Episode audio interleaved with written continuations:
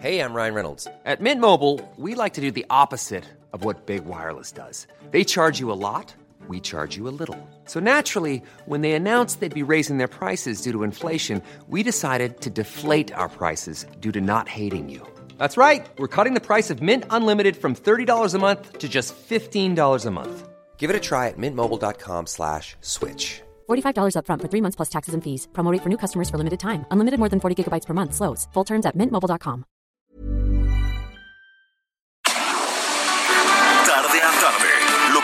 necesitas saber de forma ligera, con un tono accesible. Solórzano, el referente informativo.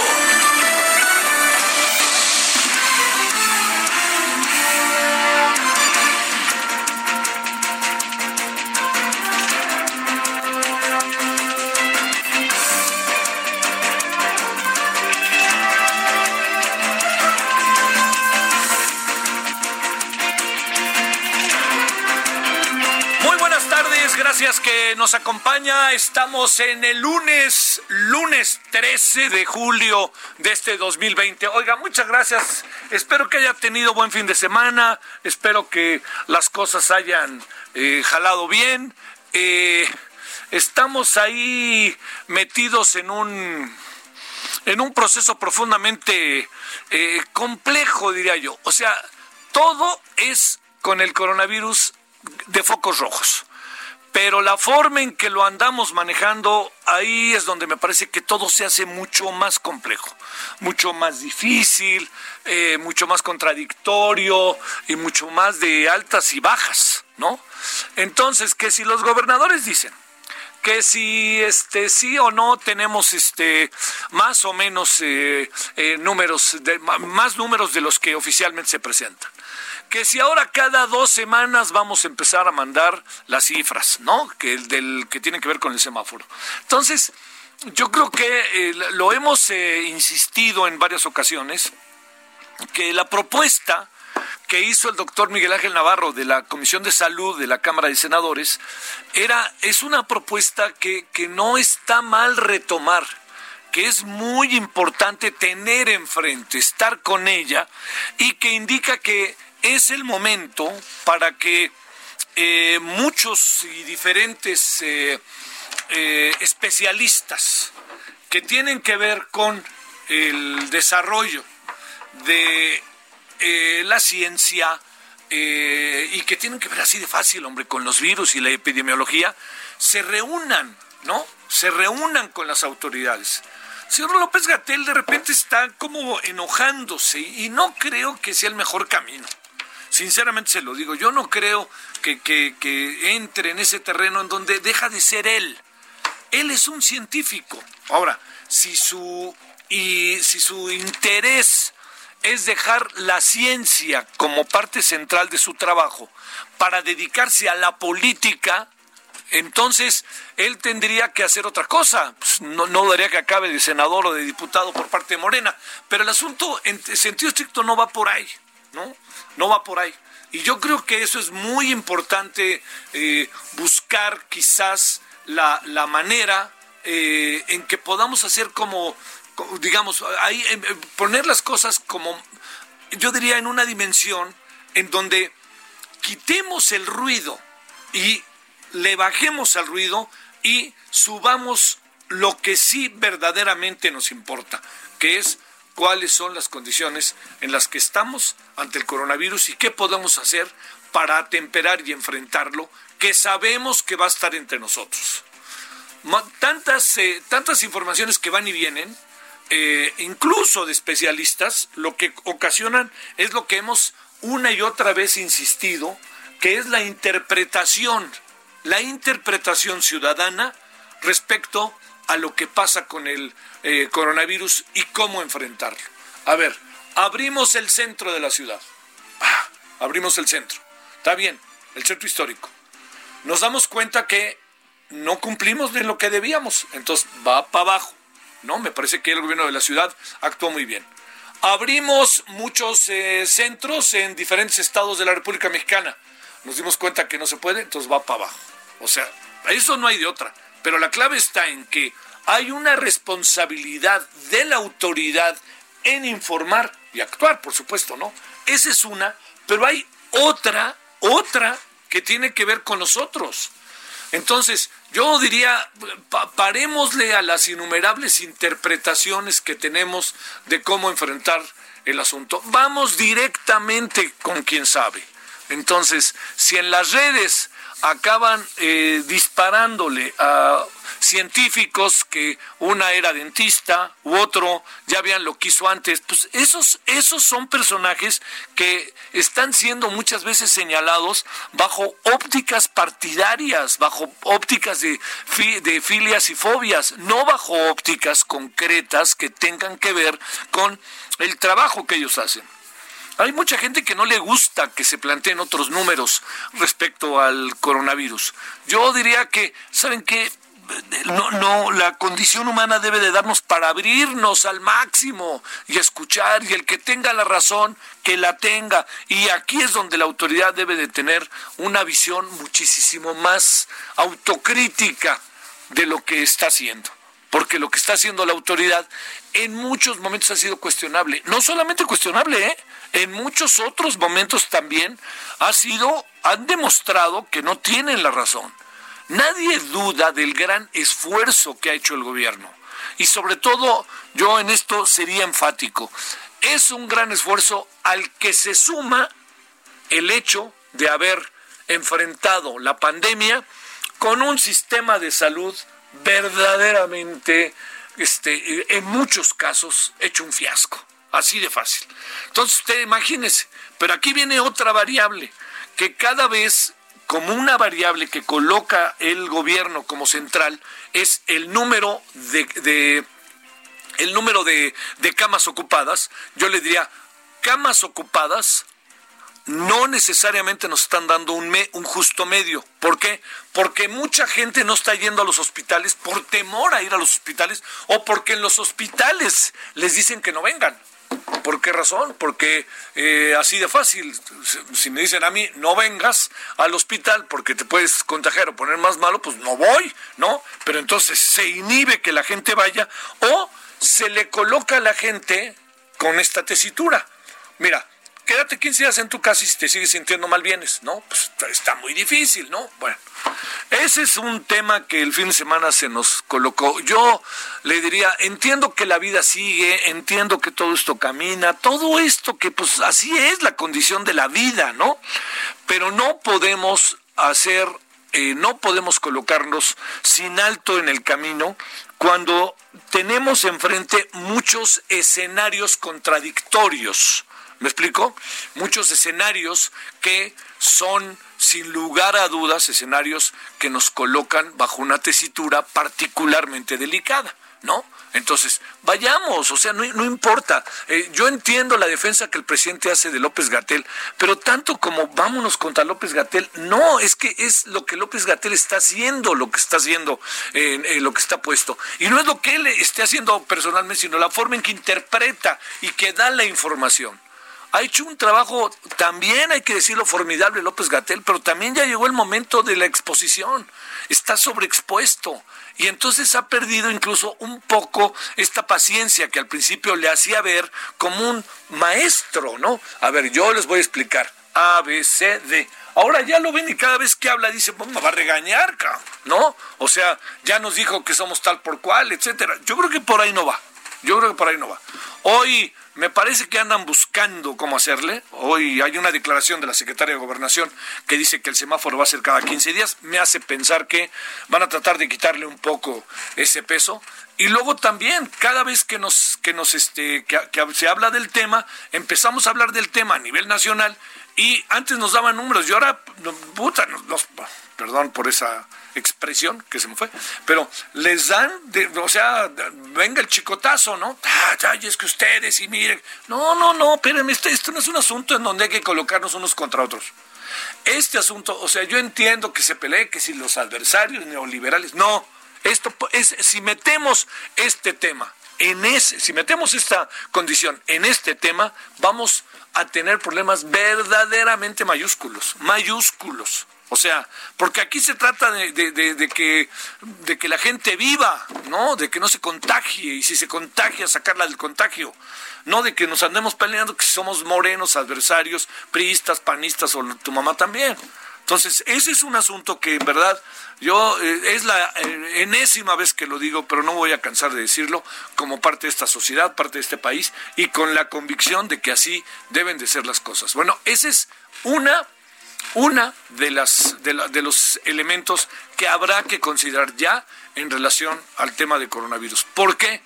Porque hoy el presidente, o el fin de semana, para ser preciso, el presidente dijo que ya estamos controlando la pandemia. Y luego hoy nos manda un mensaje a la Organización Mundial de la Salud, que yo no sé si está dirigido a México, pero por lo que se hace en México, todo indica que sí tiene que ver con México, de cómo se está tratando la pandemia. Entonces, que el presidente diga, ya la estamos controlando y ya estamos. Es eso. ¿Cuántas veces lo ha dicho el presidente? Cuatro. Mire, los mismos que metió el Cruz Azul. Cuatro, este, cuatro veces lo ha dicho el presidente. Y esos cuatro veces que ha dicho el presidente, que efectivamente son cuatro, este, lo único que ha, ha mostrado es que se vuelve todo una falsa salida. ¿Por qué? Porque entonces restauranteros, constructoras, este, eh, los que ofrecen servicios, los que trabajan en oficinas dicen, no, ya ahí viene ya esto para abajo. Y recuerde algo, no lo digo yo, lo dicen los especialistas. cuando va para arriba la curva, bueno, llega el momento en donde ¡pum! ya para. Pero para que baje la malvada curva, tarda más que en lo que subió. Ojo con eso, no lo perdamos de vista. Lo dicen los científicos, aquí no lo han dicho en Heraldo Radio. Bueno, tema uno, ahí medio lo dejamos porque vamos a estar con él otra vez al ratito. Tema dos, ya vio usted el video del señor Tomás Herón de Lucio interrogando al cepillo. Mire, eh, yo la verdad, este, pues la verdad que no me sorprendo. Es más, hasta digo, pues yo pensé que íbamos a ver hasta cosas más feas, ¿no? Pero no porque, ojo, ¿eh? No porque las cosas más feas, este, eh, no porque me deje de impactar lo que vimos. Las cosas más feas en este sentido tienen que ver con otro tipo de circunstancias, ¿no? Son llevar todo este tipo de, de cuestiones como al límite, ¿no? Golpear, torturar de la manera más obvia, romper los derechos humanos. Hay algo de eso, ¿eh?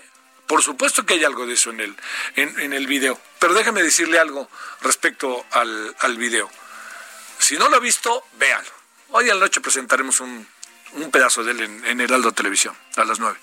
Pero le, le, le, digo algo, yo lo que vi no me sorprendió. ¿Cómo me hubiera gustado sorprenderme? Pero es de todos los días es de todos los días. Así es, son los interrogatorios cuando las personas son detenidas y en muchos casos las llevan a ese terreno pues para que declaren su responsabilidad en lo que los detienen.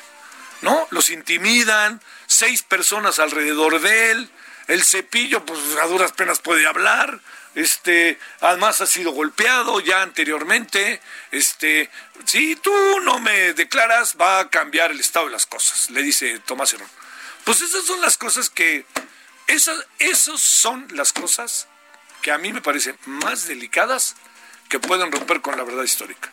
Porque yo no sé al final dónde vayan a encontrar unos y a otros de los muchachos, pero lo que sí me queda clarísimo es que llevar efecto interrogatorios de esta manera, pues es lo que rompe el debido proceso y es lo que al final uno de estas personas pudo haber sido responsable de ese delito y muchos más en relación a los muchachos, pero, oigan, no siguieron la ruta, yo pido derechos humanos y me voy a la corte de no sé qué, no sé qué, y entonces aparece por al rato la corte y dice, oigan, nosotros no estamos juzgando si el hombre fue responsable o no del delito, lo único que le estamos diciendo es que como hicieron las cosas, lo dejamos, lo tienen que dejar en libertad.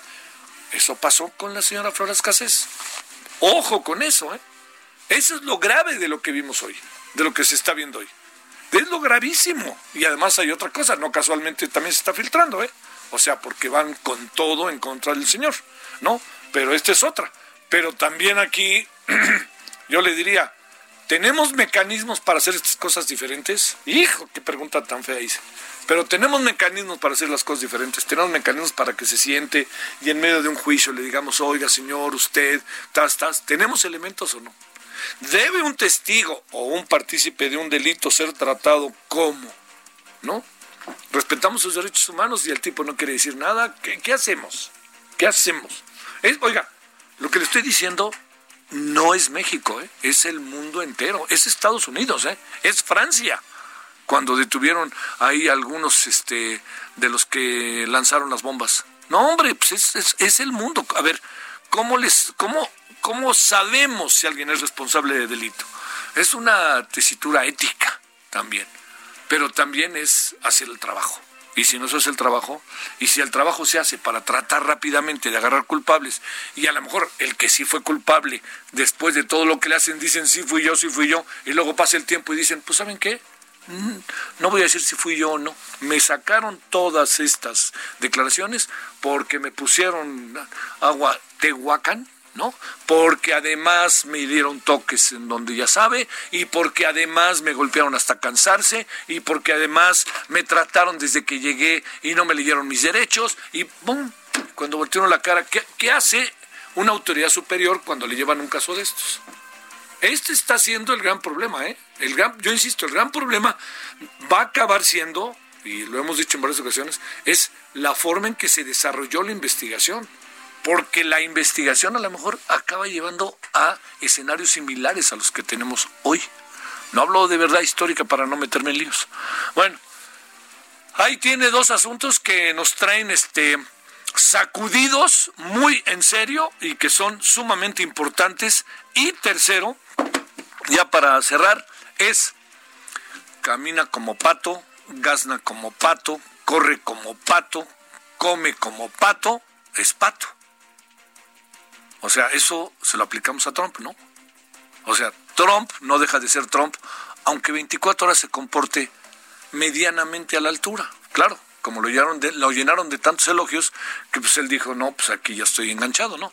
Es que es nuestro amigo, es nuestro mejor amigo, amigo. No, viéndolo bien, es el mejor amigo de los amigos que tengo.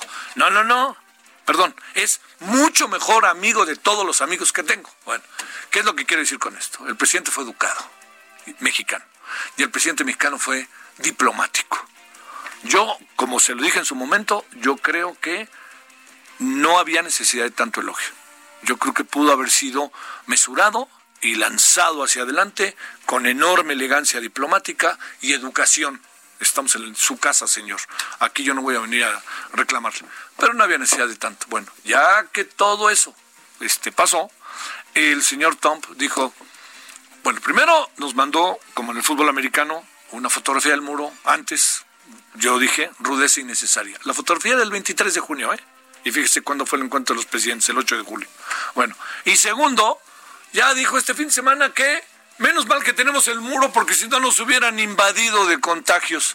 ¿Quiénes hubieran invadido de contagios? Pues los mexicanos.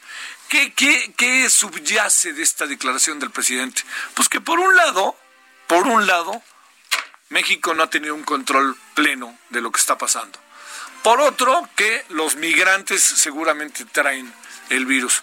Y tercero, al señor se le olvida que Estados Unidos es hoy por hoy, con todo y muro, el país con más contagios y con más fallecimientos y que además, si algo está en tela de juicio, es la estrategia que él ha seguido, que en el fondo, al hacer esta declaración, se quiere quitar culpas que tarde que temprano lo acabarán, pues, rodeando. Así de fácil. Va a ser muy difícil lo contrario. Bueno, oiga, pues aquí andamos agradeciéndole muchísimo que nos acompañe. Espero que haya pasado buen fin de semana. Eh, cada 15 días vendrá ahora, ojo con eso, el, la determinación del semáforo, que es una petición, por cierto, que hicieron los gobernadores.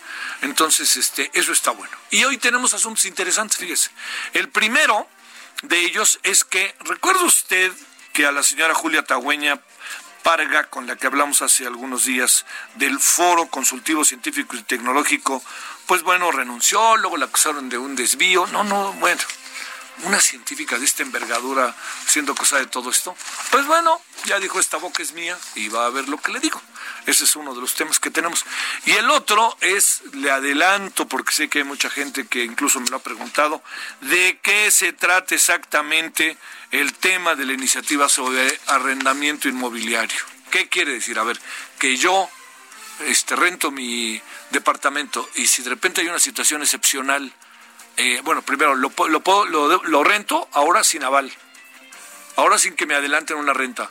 Y además lo rento y este en una de esas hay una situación excepcional y me dejan de pagar y como todo mexicano tiene derecho a tener vivienda, se puede quedar con el departamento, se puede quedar tiempo perentorio la persona con el departamento. Esa es una propuesta matizada. Yo la, la, mandé, perdóneme, la mandé este al extremo, pero es una propuesta que de la cual hablaremos, porque yo recuerdo que el PRD la hizo también hace algunos años, pero no acabó. El PRD que hoy es Morena, la parte del PRD que es Morena. Bueno, vamos a conversar de todo ello y agradecerle que esté con nosotros. Y el jueves, pues ahí vamos a, digo, lástima que no se puede entrar la gente, pero pues, si no les llenaríamos el estadio a los de CEU, porque vienen a jugar al Guadalajara, que pasó limpiamente a la siguiente ronda, en tanto que otros pasaron de rebote. Pero bueno, como dice un americanista que yo conozco, pero pasamos, ¿no, güey? Bueno, sí, sí pasamos. Bueno, vámonos con lo más importante. Solórzano, el referente informativo.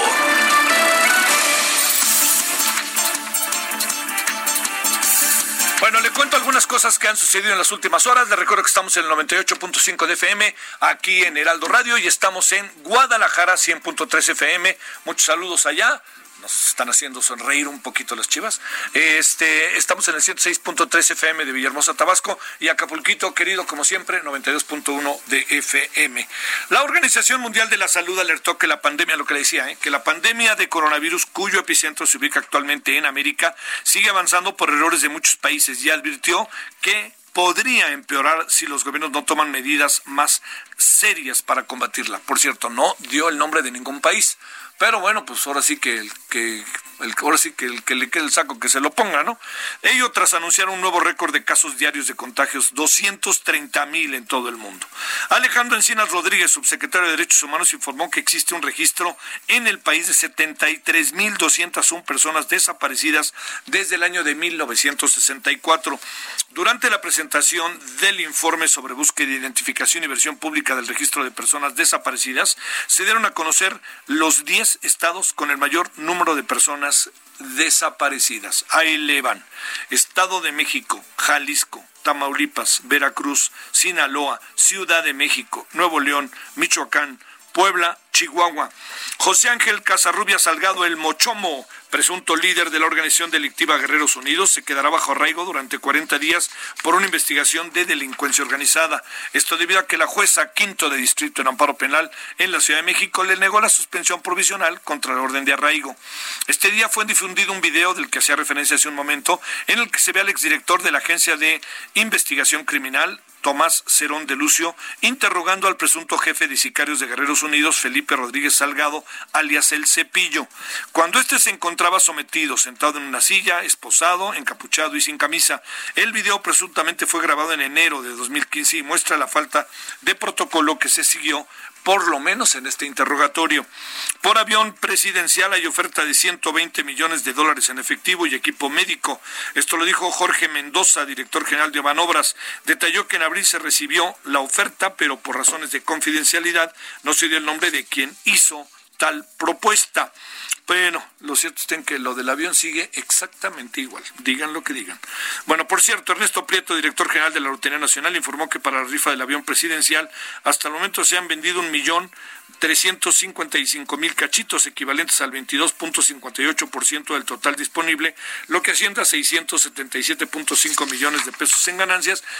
Mire, lo del avión, la verdad que a mí me cuesta trabajo entenderlo. Yo sé que muchos tendrán dudas se está haciendo una rifa de algo que no se va a entregar. Así de fácil. Y a ver, yo me gané el, avión y qué, cuánto me van a dar o qué. Todo, todo eso, créame, es de una Y además, ¿quién lo está pagando? Pues nosotros. Nosotros estamos pagando el asunto. Bueno, este domingo el gobierno de la Ciudad de México publicó el listado con las 34 colonias más afectadas por casos activos de COVID. Acapulco se llenó un poquito ¡Ay! el fin de semana. Mucho cuidado, por favor. Eh, el señor eh, secretario de Hacienda y Crédito Público, Arturo Herrera, ya está de vuelta, ya tiene negativo, ya le hicieron su prueba, que es una buena noticia. Y el presidente Tom presumió, pues ya, sabe, ¿no? Ahí ya le dije yo, el muro para que vean qué chulada de muro tenemos. Y bueno, el presidente cuando le preguntaron hoy sobre el tema dijo, no me voy a enganchar. Este, el pragmatismo del presidente en este tema sorprende.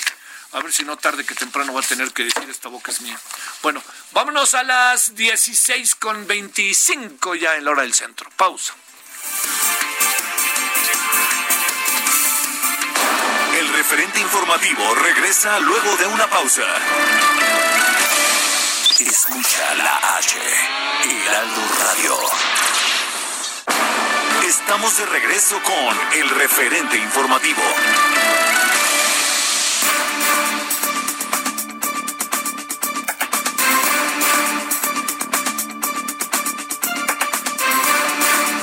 ahora a las 16.30 eh, en la hora del centro en este lunes. La semana, bueno, en las últimas semanas, porque realmente en el tiempo han pasado, se han dado varios momentos sobre este asunto que le vamos a contar, que aquí ya lo tratamos. En las últimas semanas, eh, eh, el tema de nuevo sobre los científicos, lo que se maneja desde CONACIT, las reacciones ante lo que se maneja desde CONACIT ha tenido eh, diferentes momentos. Uno de ellos lo platicamos con la doctora Julia Tagüeña Parga, quien renunció a la coordinación del Foro Consultivo Científico y Tecnológico, el FCCIT, del CONACIT.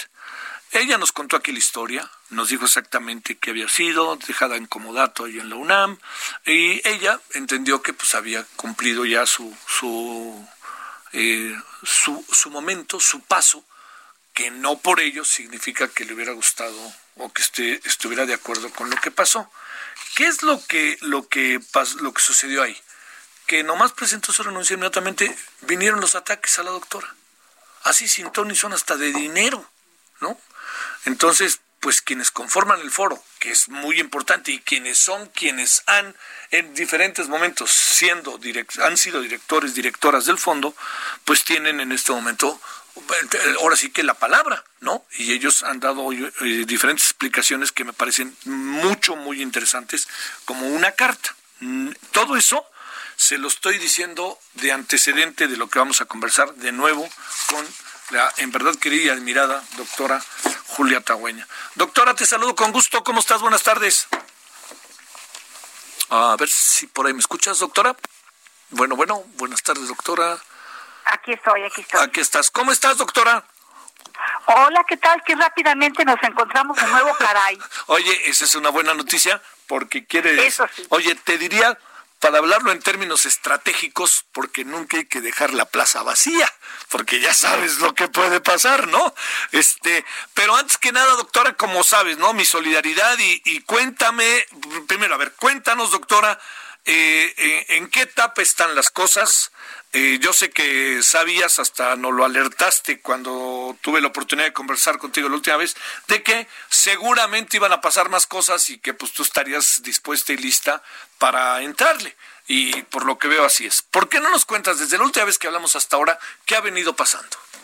Pues mira, la verdad es que yo sí había pensado cuando platicamos que le estaba yo poniendo un alto a mi participación y la verdad es que yo sí había puesto como una pues una especie de despedida, esperando a participar en la ley general, porque te acuerdas que te dije, cuando se discuta la ley general, por supuesto que me gustará dar mi opinión, ¿no?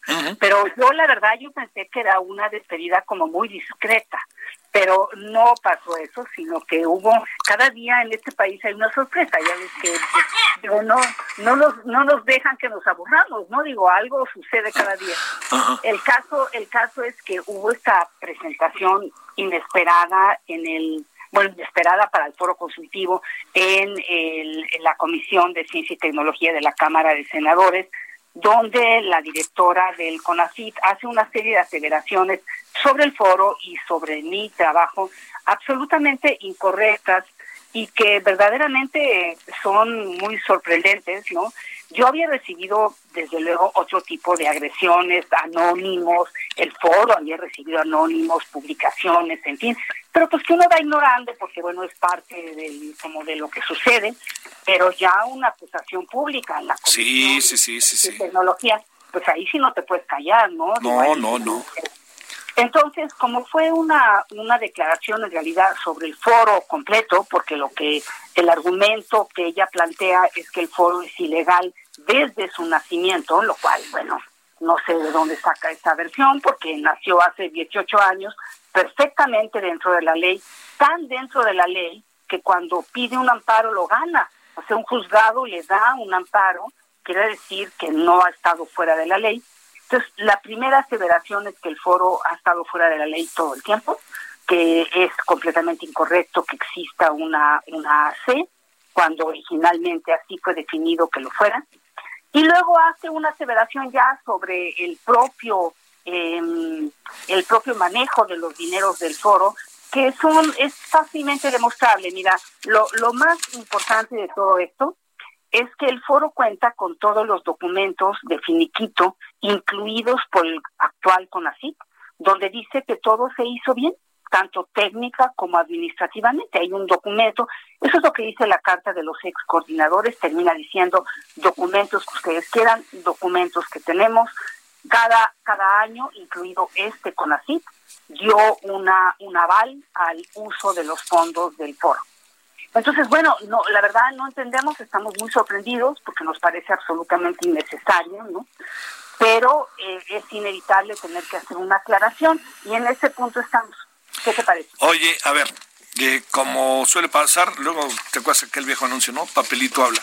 A ver, eh, hay aquí un envío, una firmado por Carmen de la Pesa, el Carmen de la Pesa Casares, que es un, eh, en relación al proyecto autorizado para el Comité Técnico del Fondo Institucional FOINS, el número de proyecto y el, la cantidad, etcétera. Con relación a los compromisos, se entiende que las observaciones posteriores que pudiera determinar cualquier instancia serán de la responsabilidad de parte que resulte señalada y serán atendidas en consecuencia. Y viene eh, la cantidad, esa famosa cantidad de 50 millones. Quiere decir que esos 50 millones, te pregunto primero, ¿se entregaron?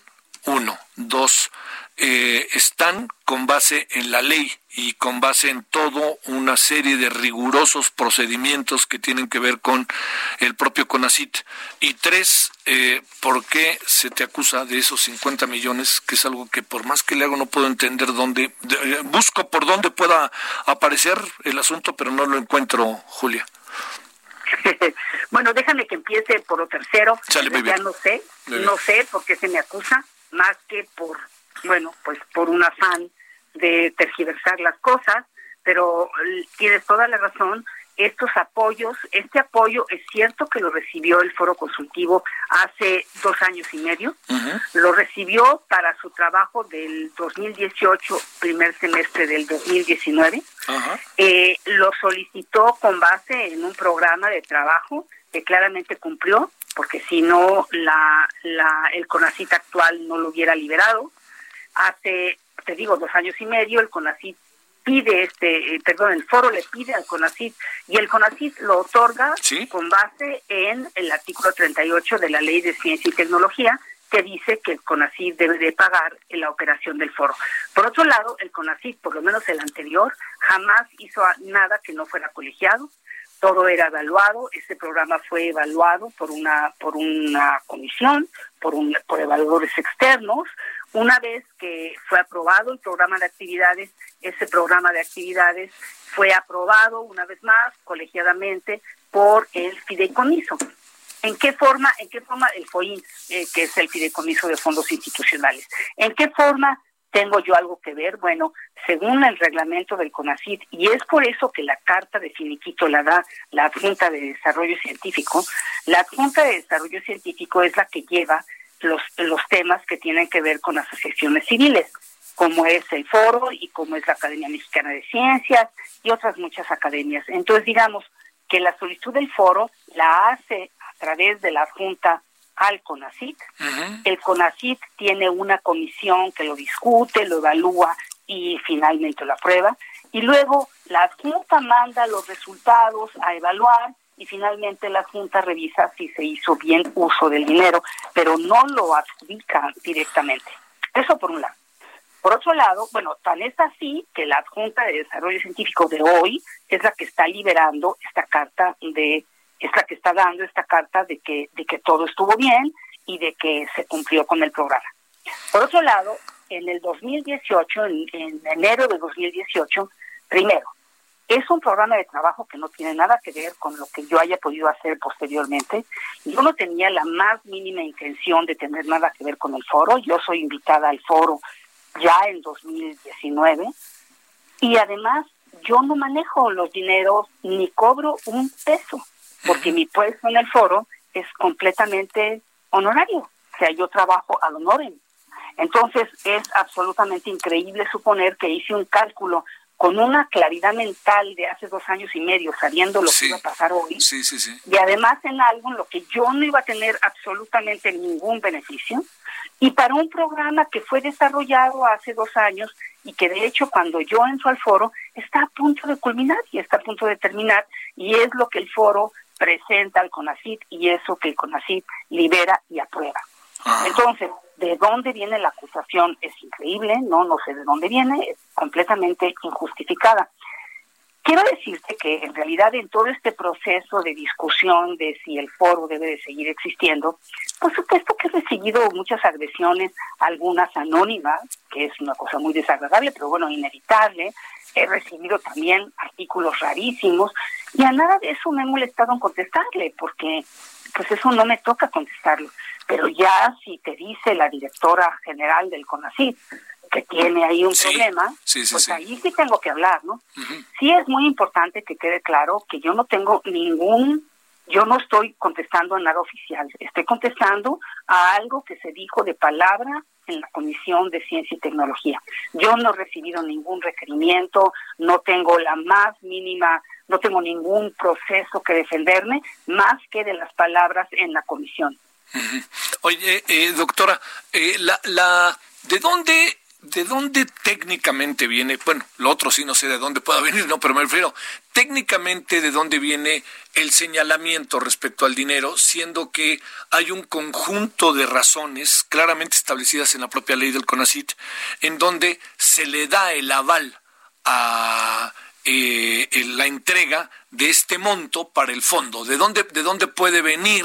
Además, sabiendo de que tú no tienes un salario, que no percibes un salario de ahí y que la disposición de los recursos pues tiene que ver con toda una serie de elementos técnicos y legales que impedirían, por lo menos para mí, por lo que alcanzo a ver, impedirían una discrecionalidad de su uso. No, por supuesto, inclusive si te pones así como muy quisquilloso, la mayoría del dinero se gastó en 2018 que yo no estaba ahí. Claro, claro, En todo caso deberían de estar hablando de los pocos pesos que quedaron para 2019. Eh, porque estamos hablando, estamos hablando, perdóname, del 2 de enero del 2018, ¿no?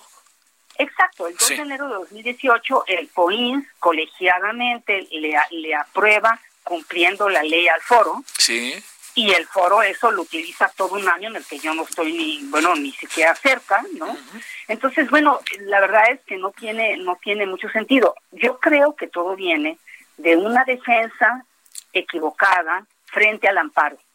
Ah. porque finalmente lo que sucede es que cuando el CONACYT decide no cumplir el artículo 38 para darle dinero por el, este, al, al foro consultivo, en ese momento la mesa directiva, no yo, porque yo no estoy poniendo la demanda, el amparo no es mío. El amparo es de la mesa directiva del Foro Consultivo Científico y Tecnológico, pide que se cumpla la ley. El juzgado dice que el foro tiene razón. Y entonces, para, en lugar de asumir que el juzgado dijo que el foro tiene razón y pagar el monto, viene toda una historia para convencernos de que ese amparo no es correcto, ¿no?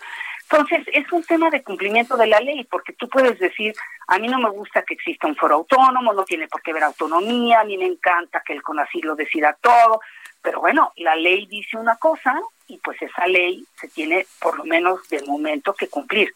Claro, yo te contaba el otro día, ahí viene la nueva ley. Y ahí es donde está el, punto fundamental, en la Ley General de Ciencia, Tecnología e Innovación. Pero bueno, también uno se pregunta, ¿para qué contaminar esa discusión con esta discusión de este momento, no? Es como un distractor, cuando en realidad lo que tenemos que hacer es pensar en una ley general que sí sea buena para este país. Oye, eh, ¿has hablado con la secretaria técnica del Fondo Institucional? Porque, digamos, ella, al fin y al cabo, es la, que fue avalando los, los, los dineros, el proceso, etcétera, técnicamente, ¿no? Bueno, no he hablado recientemente con ella. Cuando ella da la carta, pues sí, por supuesto que sí, estuve, estuvo en contacto el foro con ella. Esta es una carta dada, ya te imaginarás que de la forma más libre por el CONACIT. O sea, es como esquizofrénico. O sea, el CONACIT nos da una carta diciendo todo está bien, y ahora resulta que todo está mal, ¿no? Y el CONACIT primero invita a todo el foro y luego deja de invitar. En fin, es una cosa muy complicada, pero sí tiene un fondo muy importante y es la crítica de la autonomía. O sea, en realidad lo que está de fondo y lo que hay que definir es si queremos un sistema en el que haya voces autónomas o queremos un sistema que tenga nada más una sola voz. Eso es realmente lo que está en el en el fondo de la discusión y eso es realmente lo que se está lo que se está discutiendo. Yo creo que no hay ninguna duda de que el foro ha sido legal, lo ha dicho un juzgado, lo, lo está clarísimo que el, que, el foro es legal. Yo no creo que ninguno de los ex coordinadores ni yo hemos incurrido en ninguna falta por haber por haber presidido una mesa directiva perfectamente legal y constituida en la ley vigente. Sí. Pero lo importante es qué va a pasar en el futuro. Yo creo que el pasado está claro que, que se va a ganar, que es completamente legal. Ahora, en la ley general, ¿volverá a haber un órgano autónomo o no? Está claro que el CONACYT va a luchar porque no lo haya, porque nada más haya una sola voz. Claro. Y es ahí, y es ahí donde tenemos que, decidir qué quiere este país quiere una ciencia libre, quiere libertad de investigación, quiere libertad de cátedra, quiere una visión unidimensional o quiere un espacio, déjame que te lo diga muy a la física, n-dimensional en el que muchos puedan, en el que muchos puedan opinar y no nada más una voz opine, ¿no? Sí. Oye, eh, este, eh, además lo que veo es que Carmen de la Pesa se quedó en el cargo ahí en Conacid, ¿verdad? ¿Cómo, perdona? Carmen, Carmen de la Pesa estaba desde el 2018. ¿O no, no, no, no, no, no, no, Carmen de la Pesa entra al CONACIT en 2019 con eh, la nueva directora. Ella es parte del equipo de la nueva directora. Sí, claro. Es importante hacer notar que lo que hereda Carmen de la Pesa es las funciones de la dirección adjunta. Sí y la dirección adjunta es la que lleva la relación con las asociaciones civiles. O sea, la carta la da ella justamente por lo que me están La constancia. La constancia de que todo está bien la da ella, pues porque a ella le toca. Porque a la Dirección Adjunta de Desarrollo Científico le toca tratar esos temas. Claro. Pero tratar esos temas no quiere decir que dan el dinero, lo que hacen es tratar esos temas. Llevan las solicitudes, la presentan en las comisiones, se encargan de la evaluación y ella, siguiendo el procedimiento que se ha seguido habitualmente, da la carta de finiquito. Pero ella es parte, ella es parte del equipo nuevo, del equipo nuevo de la, de la doctora Álvarez Bulla. Mm. De hecho, ese es el puesto que yo tenía.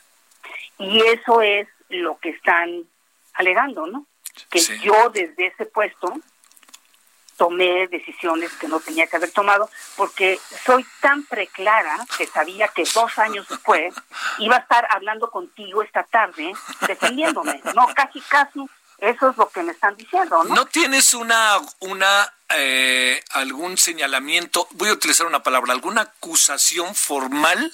No, no, no, ¿verdad? todo es de medios, todo es mediático. Todo es, todo es mediático, todo es mediático, no tengo absolutamente nada formal o sea, todo es mediático. Sí. Em, y bueno, mientras fue nada más mediático y como te comento, mientras fue a nivel de, de, anónimos, porque eso sí es muy desagradable, Javier, no, sabes cuántos anónimos nos han llegado a mí, a la gente del foro, al foro, pero bueno, haciendo un lado los anónimos y el tema mediático, pues ahí la verdad ni lo habíamos comentado, porque uno no debe de caer en esas discusiones y no se debe de dejar provocar, ¿no? Sí, sí, sí. Pero bueno, esto ya es otra cosa. Oye, oye, y además este, aquí el asunto está en que estamos en plena discusión sobre el tema científico en el país, ¿no? Y apareció esto de ciencia neoliberal y apareció que les vamos a quitar ahora una cantidad de dinero a los científicos que este viven el, el propio presidente acabó diciendo, "No, vean ahí algo algunos viven pues casi que rascanse el estómago, ¿no? No, exacto, exacto. Este es un momento crucial. Y justamente porque es un momento crucial, es completamente absurdo meter esta discusión. Sí. En realidad estamos, es, realmente suena hasta como que quieres que te diga, como un distractor, porque, porque es irrelevante. O sea, la gente se, está, se sigue muriendo de coronavirus en este país cada día. Me parece hasta absurdo que estemos peleándonos por esto, ¿no? Bueno. Yo creo que, que, deberíamos enfrentar los retos que tenemos de una manera diferente. Pero bueno, el hecho es que me ha dado la oportunidad de hablar contigo cuando yo te juro que cuando hablamos el otro día, dije, hablaré con Javier en dos meses, en tres meses. oye, cuando me pregunte cómo ve el virus. Exacto. no, no cuando, oye, no, no cuando me pregunte cuál es tu estado legal. Exacto, le dije, pensé, hablaremos de los aerosoles. Sí, claro. Ciencia, no, por supuesto. Pero bueno, yo, yo te agradezco mucho. No, no, no. Oye, y fíjate que además, déjame decirte un dato, digo, perdón, ¿no? Pero yo estudié la carrera con Carmen de la Pesa y luego yo me acuerdo que la invité a trabajar a la UAM y ella pues se quedó en la UAM haciendo un trabajo académico que debo de reconocer formidable formidable, sí, ¿no? Pero aquí entró en un de qué terrenos tan complicados, ¿no? Tan complicados, la verdad. Bueno, yo quiero decirte que esto yo nunca lo he vivido personal. De hecho, cuando cuando yo le entregué la dirección a Carmen, así tuvimos una relación excelente. Yo le entregué todo con la mejor disposición y desde de ninguna manera quisiera yo volver esto personal porque no creo ni quisiera que lo fuera. No, no, es una extraordinaria, es un extraordinario personaje, pero está en un lugar, mm, cuidado, ¿no? Pues sí, bueno, tan es un extraordinario personaje que le dio la carta de finiquito al CONACYT, digo al foro. Sí, o sea, tan es un agente decente que cuando recibió todos los documentos y le parecieron que estaban bien, pues dio la carta de finiquito, porque eso es lo que le tocaba hacer. Ella todo lo que ha hecho es hacer su trabajo, no, no, de ninguna manera estoy criticando esa carta. no, no, no, no, no, no, no lo veo eso así. Demuestra, eso demuestra que hizo su trabajo correctamente, ¿no? No, yo creo que esto no es personal y yo creo que hay muchísima gente muy valiosa involucrada y que, que tenemos que tener mucho cuidado de no llevar esto a, a una conversación eh, que nos desgaste, porque México se merece más que eso. Sí, bueno. Oye, pero a ver, ya nada más para concluir. El debate, mi queridísima doctora, el debate que no tenemos por ningún motivo que soslayar es el debate sobre la ciencia, los científicos, el quehacer científico en México y sobre todo la diversidad científica en el sentido del proceso de enseñanza, aprendizaje y de investigación y también la diversidad de pensamiento. Yo creo que, híjole, a mí me inquieta profundamente este que entremos en terrenos en donde las cosas se vayan cercando, se vayan haciendo solo con una visión única y más en el sentido científico, ¿no? No, estoy totalmente de acuerdo y eso tiene mucho que ver con la discusión de la Ley General de Ciencia, Tecnología e Innovación. Yo creo que lo que se decide en esa ley pues va a ser definitorio para el futuro de México y pues ahí tenemos que buscar un acuerdo. Ahora, sí me gustaría dejarte muy claro que de ninguna manera pretendo decir que el foro es lo máximo y lo ha hecho todo perfectamente bien. Todo lo que quiero que quede claro es que el foro es legal. Sí. Y se ha hecho todo legalmente tú puedes pensar, bueno, ¿y por qué le dieron ese dinero para hacer sus proyectos? A mí no me interesaba que tuviera esos proyectos. Eso es válido, pero todo estaba absolutamente dentro de la ley. Y eso es lo que, lo que es importante transmitir. También la importancia de que hay un órgano autónomo y eso es algo que la ley de, general debería de incluir. Mira, si te fijas en la carta de los ex coordinadores, porque es muy importante para nosotros que la sociedad sepa que el foro siempre ha actuado legalmente, hay un inciso de, de un documento de UNESCO que firma México que dice que los científicos tienen que ser parte de la política científica. No se puede hacer política científica sin la comunidad, no hay forma de hacerla. Claro, Ahora, es perfectamente válido un grupo que piense eh, la manera en la que le gusta el CONACYT, claro que es válido, pero no el único. Sí. Tiene que haber, y tan es válido que han tenido una voz todo este tiempo, y ahora resulta que es la única voz, pues no, tiene que haber toda una serie, toda una variedad de opiniones, y creo que en la discusión de la ley general, y ahí sí es muy importante los medios, porque ustedes llegan a la gente como no llegamos nosotros. Además, los científicos pues ¿qué quieres que te diga? Somos medio mensos para estas cosas, ¿no? No sabemos bien cómo transmitir la información. Entonces, que ustedes abran los espacios para que se manifiesten los científicos y los tecnólogos. Te mando un gran saludo, doctora. No creo que sea tu caso el de que no sepas comunicar, pero de cualquier manera lo, este, lo escuché para que veas. Pero este. Ándale pues, ándale pues. Espero que no pase nada que haga que, nos, que hablemos la semana que viene. Espero que tengamos un ratito de descanso. Así será. Te mando, te, mando un abrazo, te mando un abrazo fuerte. Y gracias de nuevo por tomar la llamada, doctora. Al contrario, te agradezco. Bueno. Que estés muy bien. Gracias, doctora. Esta es eh, la doctoria, la doctora, perdóname, Julia Tagüeña Parga. Este asunto del foro y con CONACIT, que creo en verdad tendríamos que buscar la manera de atemperar al máximo los ánimos. Son temas mucho, muy importantes. Tan importantes que si no es por los científicos, quién sabe en qué estaremos ahorita, si de por sí es rudo con el coronavirus. El referente informativo regresa luego de una pausa. Heraldo Radio, la H que sí suena y ahora también se escucha. Tarde a tarde, lo que necesitas saber de forma ligera, con un tono accesible. Solórzano, el referente informativo.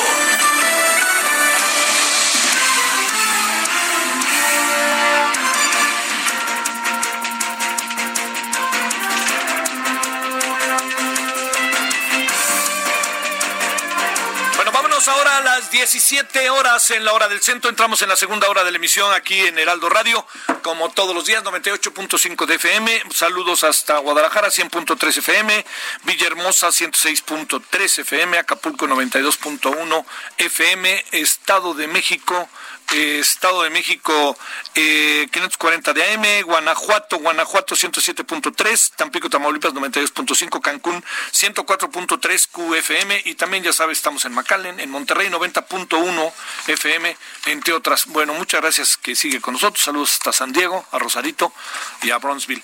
Bueno, eh, le decía que desde hace algunos, algún, ah, ya había pasado antes, hace algunos años, pero eh, Ignacio Morales de Chuga nos recordó lo que está pasando, ¿eh? lo que está pasando con un tema que me parece sumamente delicado sobre el tema inmobiliario en la Ciudad de México. Eh, vale la pena detenerse para que él nos cuente ahora si se me permite el ABC.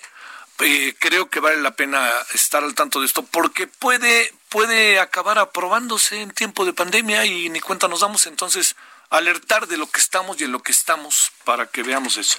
Bueno, le agradezco a Ignacio Morales de Chuga que esté con usted y con nosotros. Ignacio, Nacho, ¿cómo estás? Buenas tardes.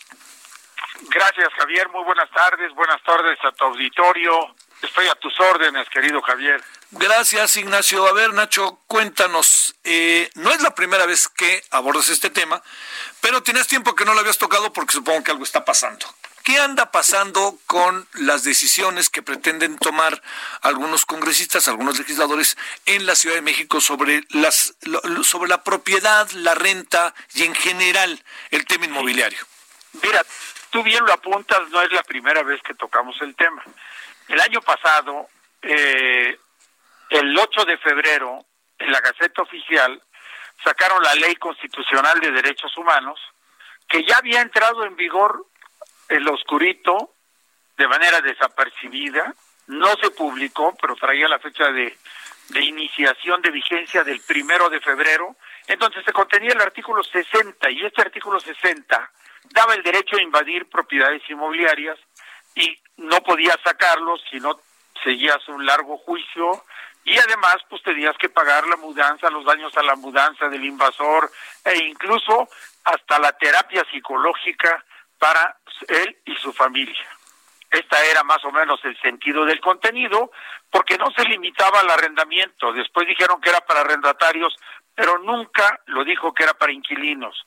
Estaba abierto el artículo para cualquiera que poseyera un inmueble sin justa causa, sin legítima causa o sin tener a la ley o al Poder Judicial de su lado.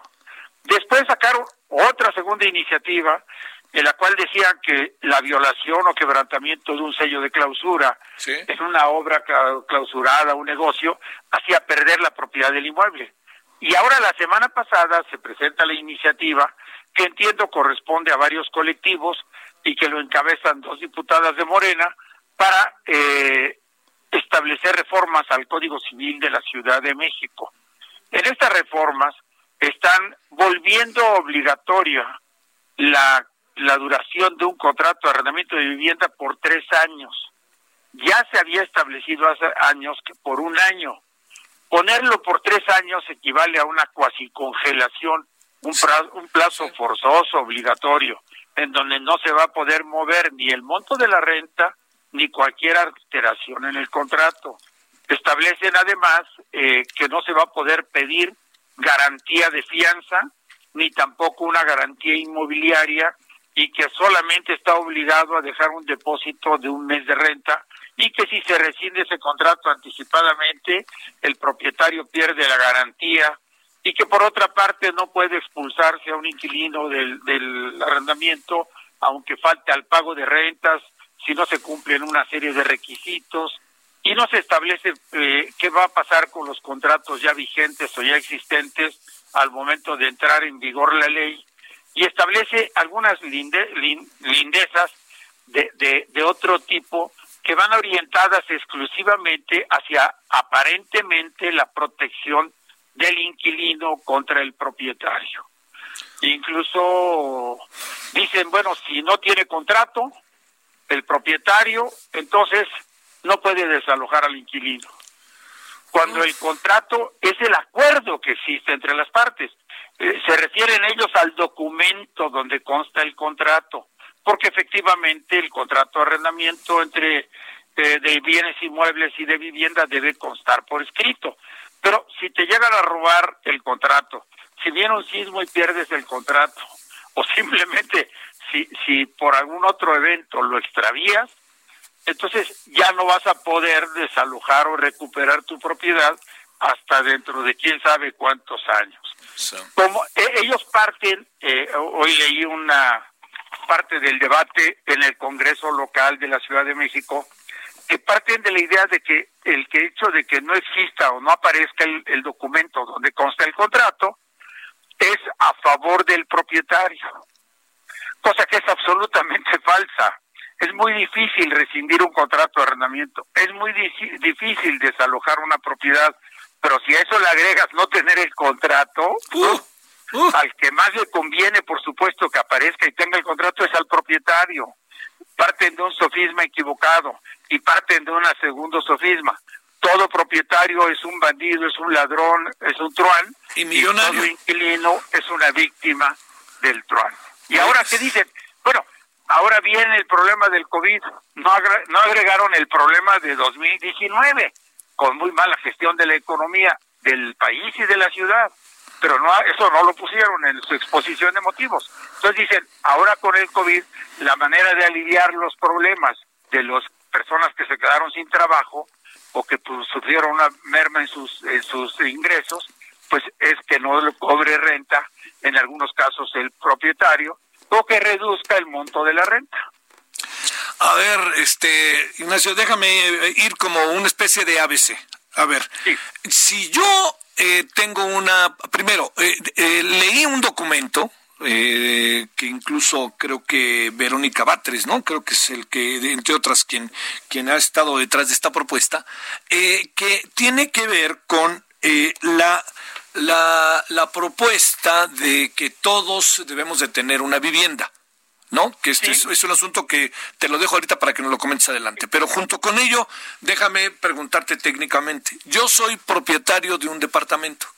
El departamento yo lo rento. Entonces yo lo rento y se lo rento a una persona y entonces, digamos, a partir de la propuesta, la renta de ese departamento o de ese inmueble, lo que fuera, quiere decir que debe de ser por tres años quiere decir que no se necesita un aval y que, que, ahora sí el que lo rentó, que es su única propiedad en la vida, eh, pues, se puede en un momento dado quedar congelada la renta durante tres años y no importa la inflación y no importa absolutamente nada?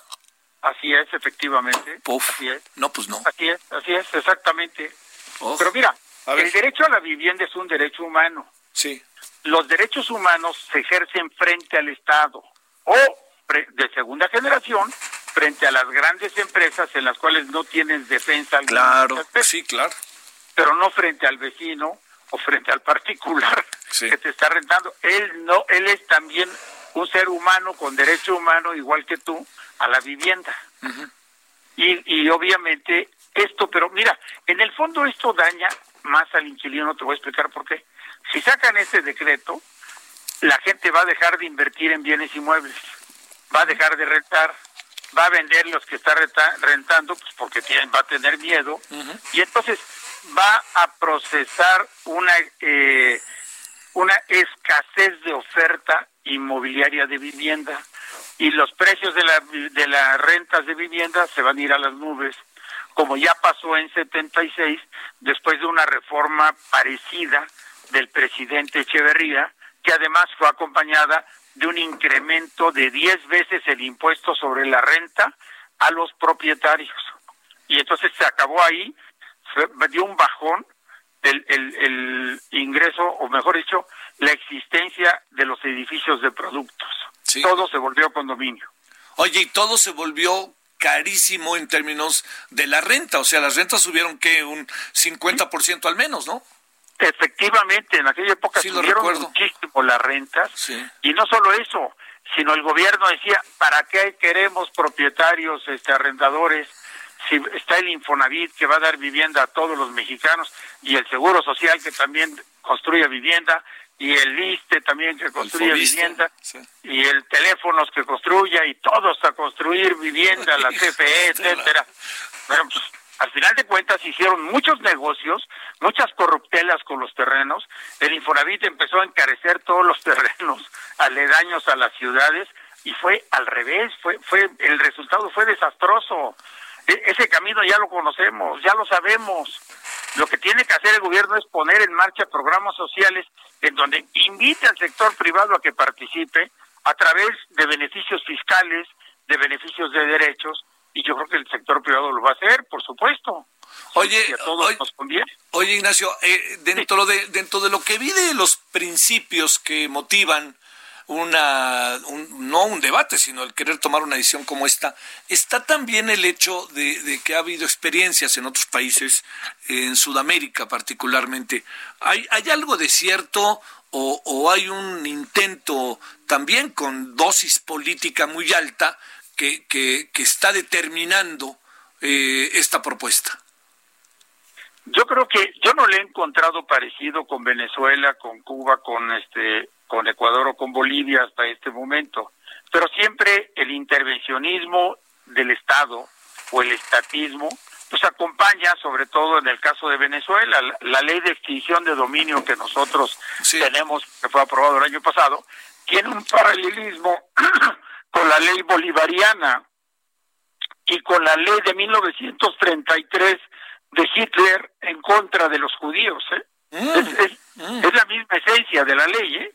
Mm. muy parecida. Y, y yo creo que, mira, los que somos amantes de la libertad y de la democracia, tendremos que estar en contra de estos intervencionismos que ya sabemos que siempre acaban en desastres. Yo creo que tenemos que despertar la solidaridad y no la polarización, la unión y no la confrontación entre los distintos segmentos que integran la sociedad. Y sumarnos todos, porque eso sí es absolutamente necesario, a apoyar a todos aquellos que se encuentren en condición de precariedad, en condición vulnerable, por razón de su salario, de la pérdida de su trabajo, de, de ocasionado por la pandemia u ocasionado por la 4T, que también tiene lo suyo.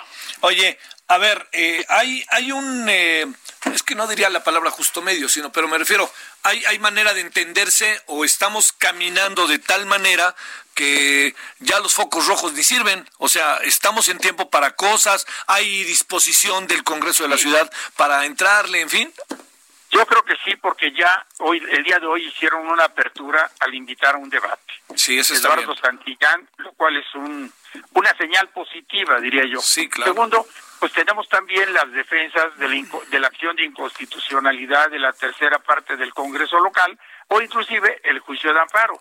Lo que pasa es que nunca, como en este gobierno, se habían presentado tantas acciones de inconstitucionalidad y tantos amparos como hasta este momento. ¿Qué ¿eh? cosa, no? Es impresionante el número. Y cuando hay, cuando un ciudadano tiene que ir hasta el juicio de amparo para que lo atiendan en un hospital, para que le den medicinas para el cáncer, para que le den una cama, quiere decir que las cosas no están funcionando nada, nada bien. O que se están haciendo por la puerta de atrás. Pues sí, sí. exactamente. A ver, este, en tu experiencia, Ignacio, ¿qué crees que acabe pasando? Yo, yo creo que, que lo que va a pasar, pienso, y debe pasar, es el anuncio de un de programas de parte del gobierno de la ciudad para tratar de apoyar a los que se encuentran en esta condición de precariedad o vulnerabilidad con el apoyo del sector privado, eso sí es muy importante. Y lo digo porque todavía no hemos acabado de, garantizar y de apoyar la vivienda del 85, del sismo del 85, ya no digamos la del 2017, cuando ya quieren crear otro problema de la pandemia del 2019, ¿no? Oye, este, ¿qué crees que piense la jefa de gobierno? Pues yo espero que ella intervenga. Ella fue la que realmente detuvo la, la tropelía del artículo 60 constitucional de derechos humanos. eh, ella también detuvo el, la otra acción de la, la, extinción de dominio por la rotura de sellos de, clausura o de expresión. Yo creo que ahora también va a intervenir porque yo siento que, que es una persona sensata, prudente, y, y, yo creo que esto atenta contra las leyes naturales de la prudencia y de la sensatez ¿eh? y del sentido común. No, a, mí, ¿sabes qué me preocupa? Muchas personas que tienen un departamento, que hicieron un departamento y lo rentan, y en buena medida viven de eso, ¿no? Por la edad o porque no tienen empleo y que bolas te sacudan de esta manera. Yo, yo creo que muchísimas personas se están viendo en ese espejo, porque eh, las rentas son de algún modo una manera de garantizarse un complemento de la pensión de, trabajo laboral que uno tenga.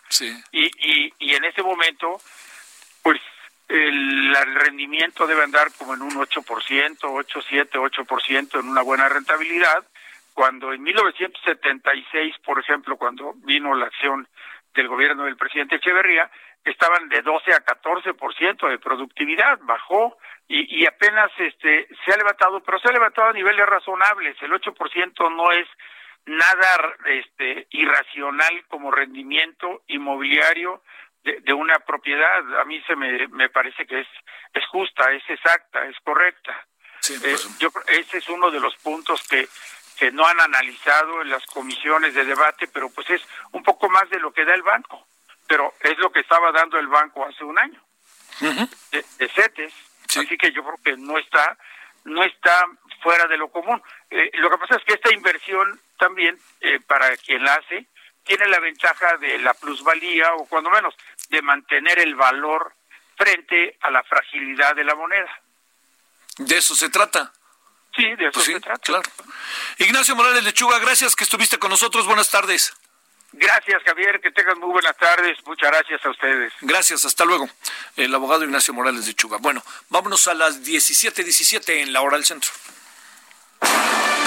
Solórzano, el referente informativo.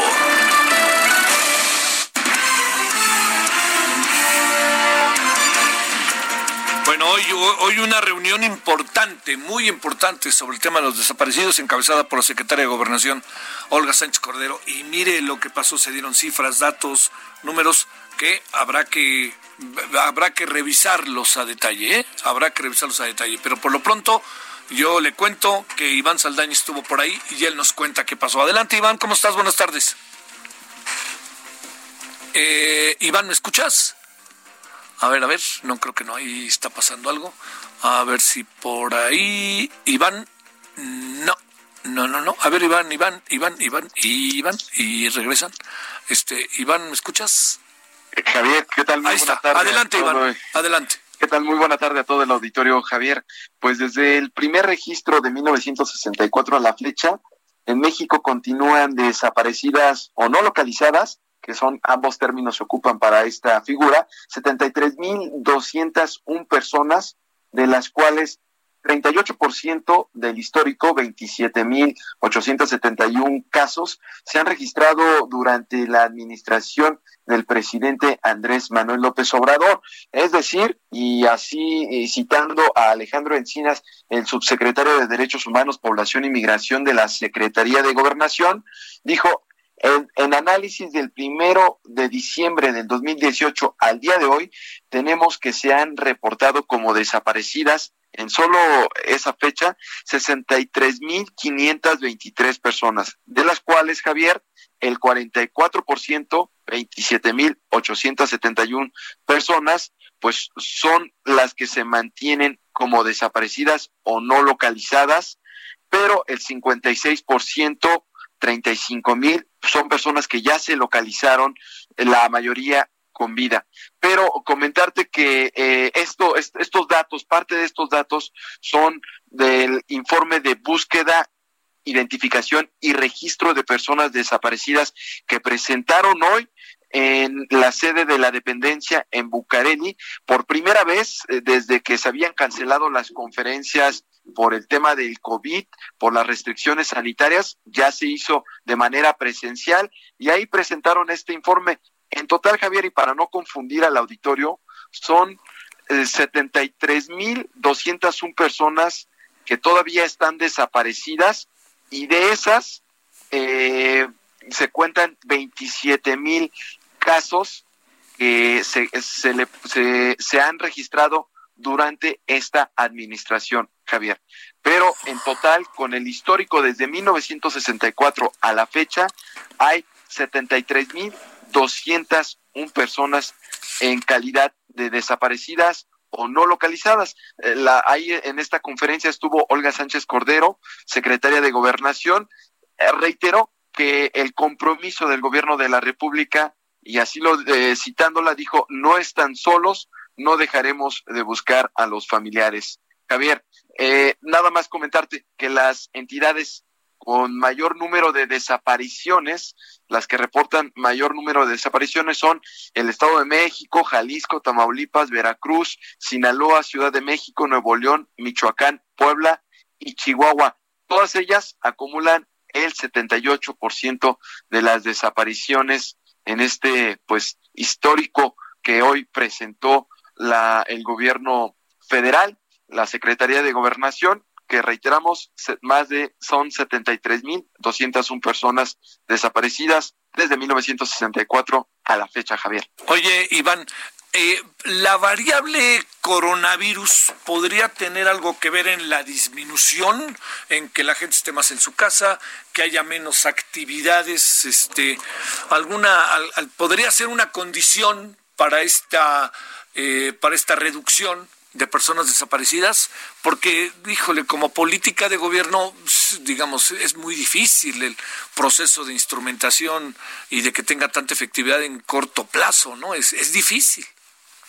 Claro, de hecho fue la pregunta que se le hizo a Alejandro Encinas, que si había tenido que ver, eh, pues, esta variable, como tú bien lo resaltas, eh, lo rechazaba, decía, eh, señalaba que que no es una variable, eh, sí ha habido, y es lo que resaltaba, ha habido una disminución eh, del, de este primer semestre del año en comparación del semestre del 2019 eh, de, de reducción de casos. Eh, es que en 2019 hubo 3.679 eh, reportes de desapariciones en el primer semestre y en este semestre 2020 son 2.332.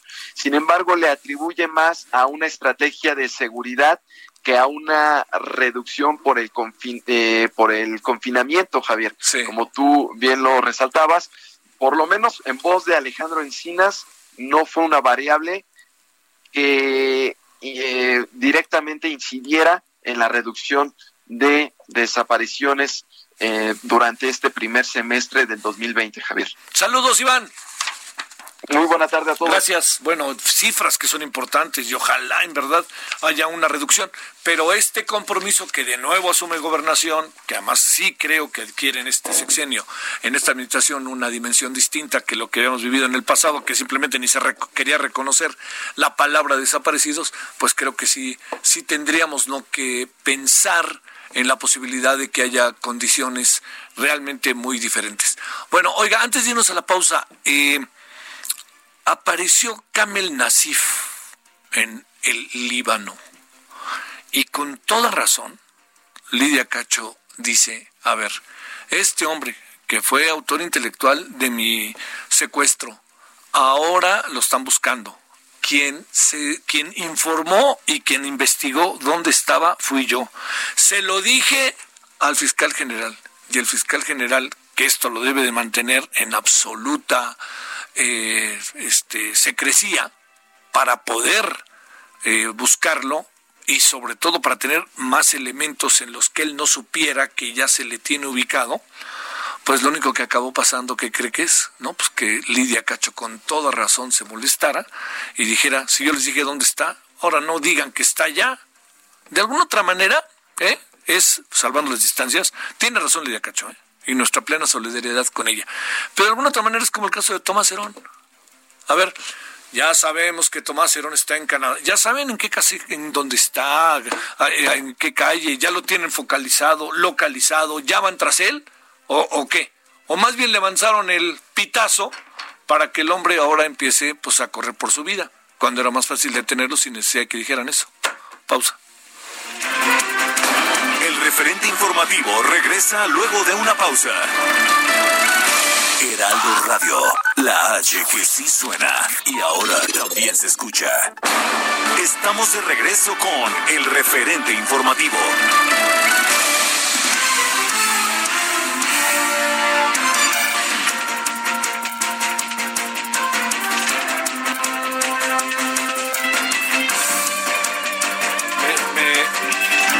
Plantea Matías Morales, Matías Morales ahorita después de la conversación con Ignacio Morales de Chuga sobre las rentas, algo que, que dice Matías, que es la otra parte también, ¿no? De las rentas. Dice Matías, no será descabellada la nueva ley de rentas. Como restaurantero en este momento muchos se aprovechan con las rentas y abusan. No, o sea, tengo yo mi local. Eh, y por, por, eso el otro día le decía, cuando termine todo esto, o sea, ya también vamos sabiendo en el camino, cuando vaya pasando todo esto, lo que vamos a acabar encontrando, ¿sabe qué es? Y así se lo aseguro. Lo, ahora sí que, si me permite la expresión, los caídos en la batalla, ¿no? Restaurantes, pequeños negocios, todos los que no alcanzaron a pasar la pandemia. Y ahí va a ser muy probable que los pequeños comercios, restaurantes, fondas, a lo mejor son los que acaben este, pues ahora sí que fuera de, fue, fuera de la batalla. ¿Y sabe también por qué? Déjeme plantearle otra variable más para considerarla.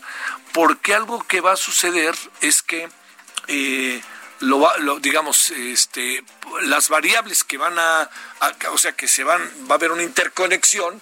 Una de ellas va a ser, pues que ya no pudieron pagarle a la gente, ¿no? Ya no no era una empresa pequeña, los ingresos eran precarios.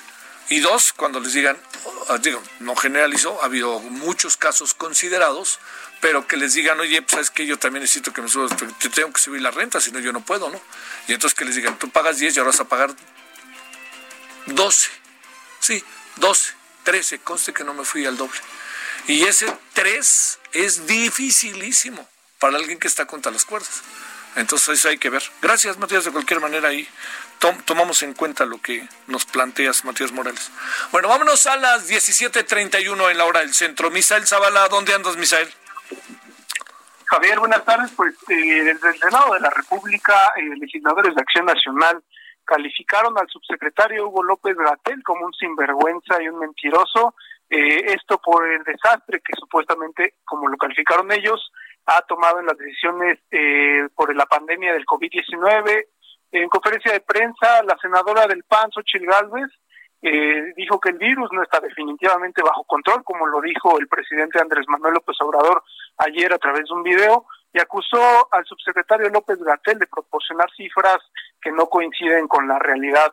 Eh, por su parte, la senadora Lili Telles Javier aclaró que no existe una campaña en contra de López Gatel, también como lo dijo el presidente López Obrador, pero sí hay una coincidencia de muchas personas políticas y no políticas sobre que el subsecretario ajusta su discurso de acuerdo a lo que le conviene. La legisladora Telles calificó al subsecretario como un grillo que maneja las cifras para quedar bien con el presidente Andrés Manuel López Obrador y también lo calificó eh, de incapaz para atender estos asuntos de la pandemia. Cabe resaltar que legisladores de Acción Nacional también interpondrán algunas denuncias ante la Comisión Nacional de Derechos Humanos por el manejo que han tenido sobre la pandemia y también por el tema de los eh, del, eh, de las de, las cifras que ha dado López Gatel en este sentido.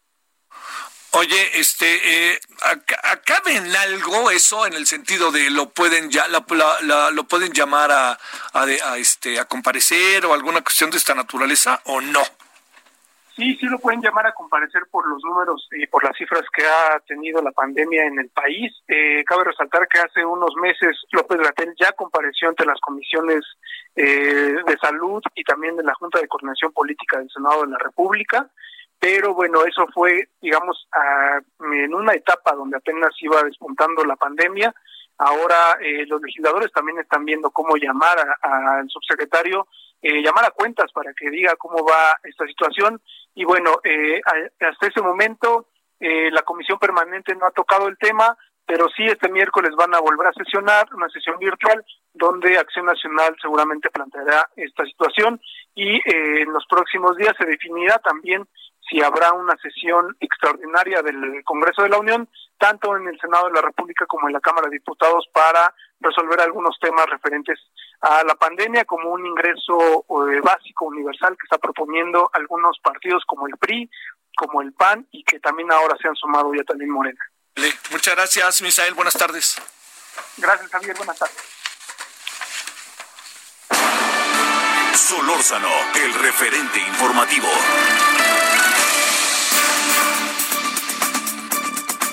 Bueno, eh, ¿en qué andamos con el coronavirus? Que era con lo que empezamos el día de hoy, si usted recuerda el comentario con el que abrimos la emisión de este lunes.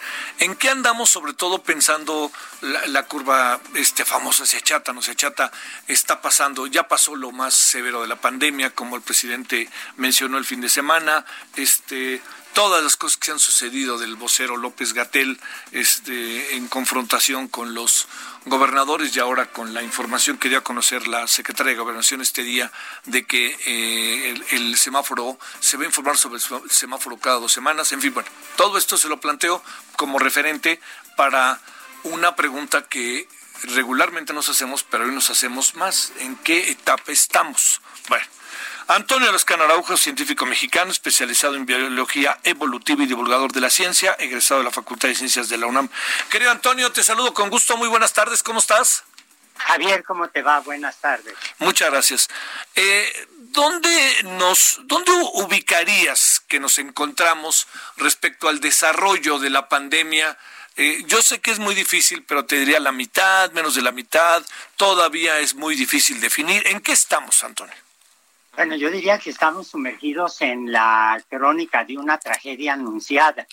Y de una tragedia anunciada porque el número de fallecimientos es absolutamente desproporcionado a lo que han dicho los informes oficiales eh, el mismo doctor López Gatel ha insistido en que, o ha dicho, en que el número de muertes puede ser mucho mayor. Y yo francamente no veo ninguna razón para que el presidente se atreva a decir que eh, la pandemia está controlada. La pandemia está claramente fuera de control. Si uno revisa lo que se ha hecho en la Ciudad de México, hay que aplaudir, yo creo, una serie de medidas que se han ido tomando que van desde el promover con el ejemplo de parte de la doctora Schenbaum la, el uso del cubrebocas, la insistencia en la higiene, en la distancia, en la sana distancia, hasta esta decisión de eh, ver cuáles son las colonias, eh, las partes de la ciudad en donde el número de infectados es mayor, el número de muertes seguramente es mayor. Y claro, no sorprende que correspondan muchas de estas zonas a las zonas más desprotegidas económicamente. Eh, pero si uno se asoma a lo que está pasando en el resto del país, es evidente que, por ejemplo, hay estados como Guerrero que curiosamente no le están haciendo tan mal, y digo curiosamente porque sabemos que tiene una geografía, una vida política, una vida social muy compleja, pero por ejemplo, eh, lo que está pasando en Monterrey, eh, lo que está pasando, bueno, en el estado de Nuevo León, es verdaderamente trágico. Eh, a eso hay que agregarlo el ejemplo de lo que ha ocurrido, por ejemplo, en Estados Unidos, que es nuestro vecino inmediato. hoy, hacia las dos de la tarde o algo así, el gobernador de California ordenó cerrar bares, restaurantes, sitios de culto religioso, centros comerciales, etcétera, porque se les dispararon los casos. Lo mismo ha pasado en Florida. Y si uno ve las eh, imágenes que aparecen en los noticieros de la Ciudad de México, uno ve que hay un descuido enorme. Ahora, no es un descuido porque la gente sea suicida, es un descuido porque la gente tiene que salir a trabajar, porque no se tomaron las medidas adecuadas para poder conciliar eh, la cuarentena con evitar el desarrollo de la de la pandemia, evitar eh, que se incrementara el número de, de personas infectadas. Y yo lo que me temo es que a pesar del optimismo absolutamente injustificado del presidente o del doctor López Gatel, lo que vamos a ver es en un par de semanas eh, los hospitales saturados, las zonas de terapia intensiva este, completamente llenas. Y hay que decir, hay que insistir, es una enfermedad para la que no tenemos cura, es una enfermedad para la que no tenemos vacuna. Oye, a ver, este, esto, eh, digamos, dicho, dicho de una manera, eh, ahora sí que terrenal, eh, toda la información, la información que tenemos respecto a las camas ocupadas como un gran referente para saber cuántos casos tenemos, está siendo cada vez más secundaria, ¿no? Menos fundada, menos fundada, ¿verdad? No te entendí bien porque la conexión es muy buena. A ver, a ver, ahí te otra vez.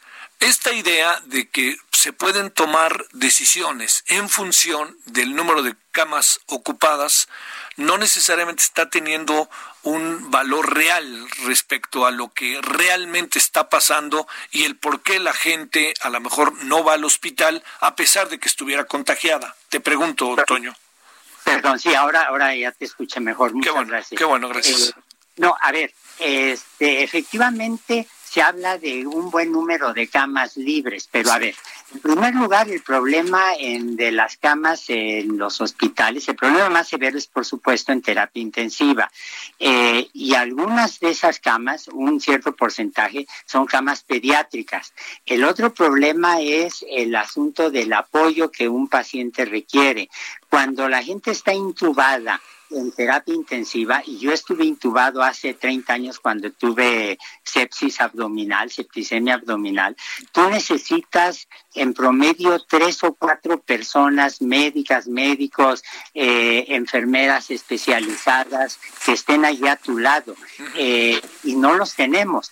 Eh, en el caso de los ventiladores, ciertamente han llegado un número de ventiladores gracias a los buenos oficios del canciller Ebrard, pero por ejemplo los famosos ventiladores del CONACYT eh, que se ofrecieron hace dos meses siguen sin aparecer. Pero además eh, los ventiladores, el estar conectado a un intubado, como dicen los médicos, te digo, requiere de una atención constante y desafortunadamente cuando los pacientes llegan a ese nivel es porque el deterioro orgánico ya es muy fuerte. Entonces yo creo que más bien eh, los indicadores deberían ser pruebas, hacer pruebas. Si uno ve los países que han tenido más éxito manejando la pandemia, nadie se atreve a decir que está controlada, ni siquiera Corea del Sur, China, este, lo han hecho por el número de pruebas, por la insistencia en educar a la gente, en entrenarla y porque tienen sistemas de salud pública muy sólidos, cosa que en México pues había un deterioro por los recortes y por las medidas que tomó esta administración cuando tomó el poder hace dos años, ¿no? Oye, eh, El, el, asunto está en que el presidente este fin de semana, este, ya lo medio platicamos, pero volvió a decir que empieza a ceder la pandemia. Eh, está difícil, está difícil poder, como se ven las cosas, lanzar una afirmación de esta naturaleza, ¿no? O sea, como que, quién sabe, entiendo que hay que alentar, no hay que ser positivos y hay que empujar lo más que se pueda a la sociedad, pero hoy bajo esas condiciones no sé qué pienses, Toño. Bueno, mira, yo de verdad no veo ninguna justificación a la afirmación del presidente. Yo creo que un político tiene que ser realista, tiene que ser eh, muy preciso, tiene que ser democrático, tiene que hablar con mucha claridad. Y la claridad aquí más bien de lo que te habla es de una tragedia brutal, brutal. Eh, yo no me atrevo a dar números de los fallecimientos cuando el mismo López Gatel no lo hace, pero habla de un número mayor. Y una cosa es que uno vea una curva eh, razonablemente estable en las gráficas que se presentan en la tarde, en la las siete? De, de las siete de la noche. Y otra cosa muy distinta es que esas curvas correspondan a la realidad. Eh, no digo que nos debemos dejar llevar por los rumores, pero desde hace eh, varios meses, eh, muchos matemáticos, muchos epidemiólogos, muchos profesionales de la epidemiología insistieron en que los métodos de cálculo, de evaluación, no estaban siendo los adecuados. Y otra vez, no nos dejemos engañar, tal vez en la Ciudad de México la situación está, si no controlada, no desaforada, pero en otros sitios yo creo que la, la situación es de pavor. Y no olvidemos que estamos en un país extraordinariamente centralista y en la Ciudad de México tú tienes los grandes hospitales públicos, nutrición, enfermedades respiratorias, cardiología, cancerología. Eso no es lo mismo en Iguala o no es lo mismo en este Temascalán o no es lo mismo en Culiacán, ¿no? bueno, eh, hoy nos volverán a contar otra historia, ¿va?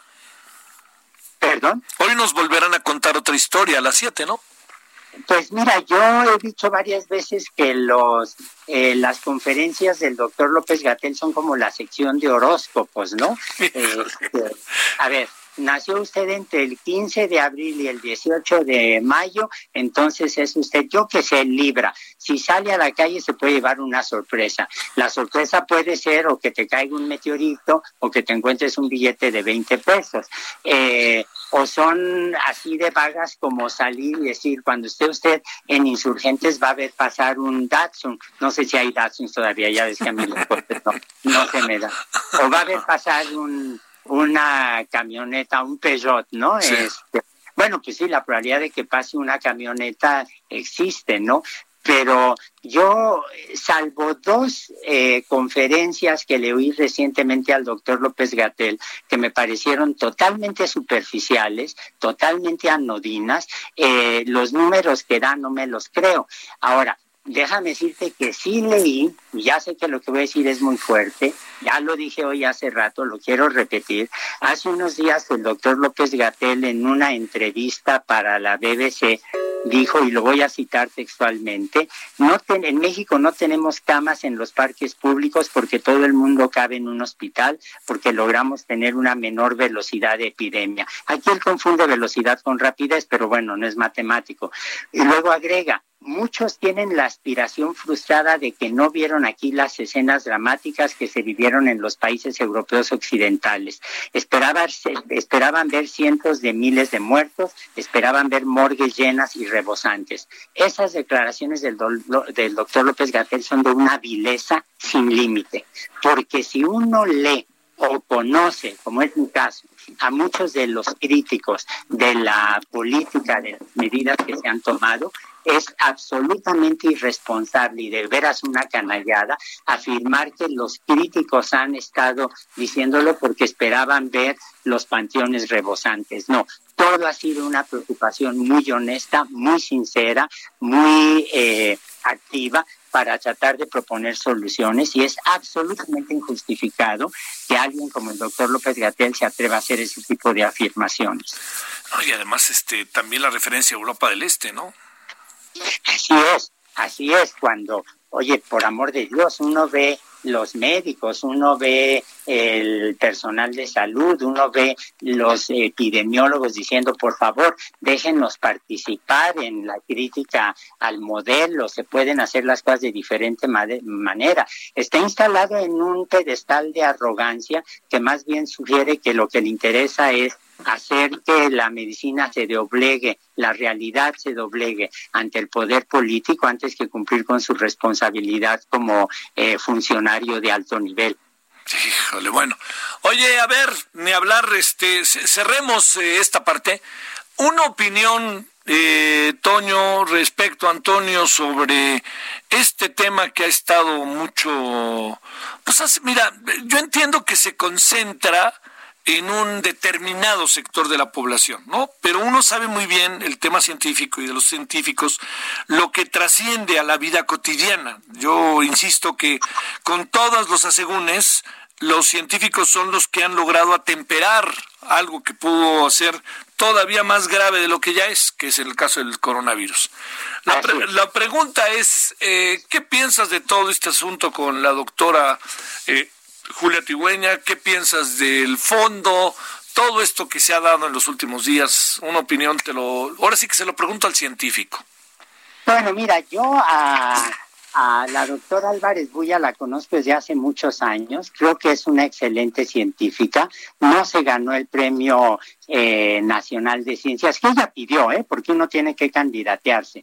No lo ganó de balde, eh, tiene unos trabajos absolutamente preciosos, publicados en las mejores revistas y un reconocimiento internacional, pero es un caso concreto de alguien que, siendo buena investigadora, supo, no ha sabido ser una buena funcionaria.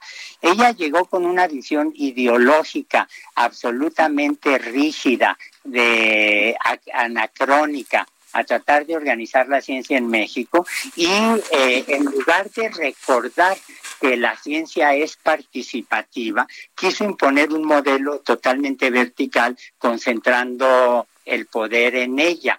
Eh, y mira, eh, yo ya me acostumbré a las declaraciones vacuas y a eh, la, esa obsesión que tiene la doctora Álvarez Buya por hacer afirmaciones injustificadas. Por ejemplo, dijo que había descubierto en el CONACIT un fraude mayor que la estafa maestra. Seguimos sin eh, ver las pruebas de eso.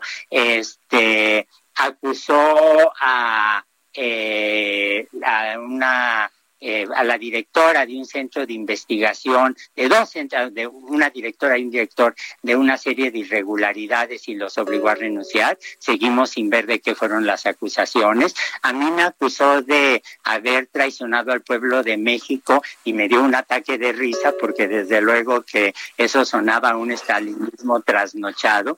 Y ahora acusa a la doctora eh, Julia Tagüeña de eh, haber desviado 50 millones de pesos hacia el foro consultivo científico y tecnológico, que está perfectamente demostrado, los documentos han estado circulando ya en la comunidad, que todo está eh, clarificado y que su justificación, su acusación no es, eh, no es legítima. De ella, ella hizo, la doctora Álvarez Bulla hizo estas afirmaciones ante la Comisión de Ciencia y Tecnología del Senado y se, se olvidó de un detalle que no es trivial. Si tú mientes ante una autoridad, eso es un delito en México. Entonces yo creo que ella tiene que controlar esta incontinencia acusatoria que la ha caracterizado para darse cuenta que la ciencia en México no puede funcionar con ese esquema vertical y autoritario que ella nos quiere imponer. bueno, este salieron dos temas igual de fuertes los dos. Muchas gracias, eh, Antonio Lascar. Oye, pero déjame agregar una cosa, no hay que olvidar que cada vez que la doctora Álvarez Bulla iba con el doctor López Gatel, había unas demostraciones, y no de amistad, cuando menos de alianzas políticas, que eran de una intensidad verdaderamente cursi, ¿no? A ver ahora cómo se sostienen los dos en la actitud, con la actitud que están tomando. no faltará mucho para saberlo, ¿eh? Porque yo tengo, yo, yo tengo la impresión de que, yo no digo que quiten al doctor López Gatel, pero sí, sí creo que hay algo importante. Ha habido un, una sobreexposición del doctor, ¿no? Y no creo que necesariamente a estas alturas, con un tema tan, tan, tan delicado, este, sea la mejor de las decisiones, ¿no? Mira, yo personalmente no pido la renuncia del doctor López Gatel. Yo creo que lo que todavía estamos a tiempo de lograr, de veras, Javier, te lo digo con toda sinceridad, yo creo que lo que se debería hacer es abrirse hacia la comunidad científica, abrirse hacia las opciones que han sido críticas de él, ver cuál, cuánto de razón hay en las alternativas que se están proponiendo y tratar de coordinar en lugar de tratar de, en lugar de buscar este protagonismo más que epidemiológico, más que científico político, tratar de apoyarse en eh, la comunidad científica, la comunidad médica, para tratar de encontrar una solución más adecuada y no empezar a responsabilizar a gobernadores, empezar a responsabilizar en abstracto al pueblo de México, etcétera. A mí no me interesa su renuncia, a mí lo que me interesa es que el desastre se aminore tanto como se pueda. Claro, y que salgamos de esta, ¿no? Que estamos todavía lejos de ella. Antonio, muchas gracias. Encantado, Javier. Cuídense, cuídate. Tú también, cuídate mucho. Hasta luego. Eh, en un minutito, Diana, cuéntanos dónde anduviste hoy. Hola Javier, buenas tardes. Pues en la Suprema Corte, donde ya un ministro concedió dos nuevas suspensiones que frenan la política de confiabilidad, seguridad, continuidad y calidad en el sistema eléctrico nacional emitida por la secretaria de Energía, Rocío Nale, al admitir a trámite las dos controversias constitucionales que presentaron los estados de Colima y Jalisco en contra del acuerdo de la CENER que fue publicado el pasado 15 de mayo, pues el ministro Luis María Aguilar congeló dicha política. Recordarás que este ministro ya había otorgado eh, suspensiones en las impugnaciones promovidas por el Estado de Tamaulipas y por la Comisión Federal de Competencia Económica. Entonces, esta medida eh, cautelar va a permanecer vigente hasta que la Corte resuelva el fondo del asunto y pues ya son cuatro las suspensiones concedidas contra el acuerdo de Nale que se suman a las otorgadas por jueces especializados en competencia económica en los amparos que promovieron empresas de energías renovables, Javier. Eh, pero como sea, mi querida Diana, sigue la posibilidad del amparo, ¿no? De la señora Nale y de su propuesta, ¿verdad? Sí, sí, sí, eh, pueden, eh, es, lo que ha pasado, que han, han impugnado por diferentes vías eh, ante jueces especializados, que son dos los que hay a nivel federal, y ante la Suprema Corte. Sale. Muchas gracias, buenas tardes, Diana. Buenas tardes. Oiga, ya nos vamos. ¿Qué tenemos hoy? Hoy en la noche tenemos, le cuento, ¿qué vamos a tener esta noche en, en, este, en análisis político, para que usted sepa? Eh, con base en un estudio muy interesante que se hizo en UNAM sobre la pobreza, vamos a abordar este tema, fíjese. Y lo vamos a abordar con tres especialistas, uno del CIDE, bueno, con John Scott, Gonzalo Hernández Licona y con Héctor Hernández Bringas, doctor en Ciencias Sociales del Centro Regional de, Investigaciones Multidisciplinarias de la UNAM. El tema de cómo se viene esta terrible eh, incremento y aceleración de la pobreza después de lo que hemos estado viviendo. Bueno, oiga, pase bien lo que es esta tarde y a las 21 horas en hora del centro lo esperamos en Heraldo Televisión, canal de televisión abierta, su servidor y todo el equipo. Hasta el ratito, adiós. Hasta aquí, Solórzano, el referente informativo. Heraldo Radio. When you make decisions for your company, you look for the no-brainers. And if you have a lot of mailing to do, stamps.com is the ultimate no-brainer. It streamlines your processes to make your business more efficient, which makes you less busy. Mail checks, invoices, legal documents, and everything you need to keep your business running with stamps.com.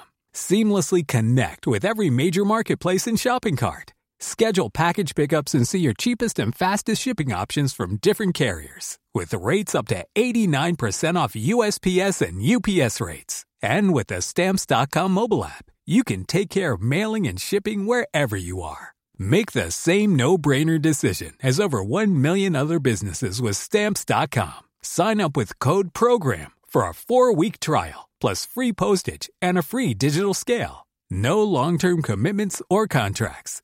That's stamps.com. Code program.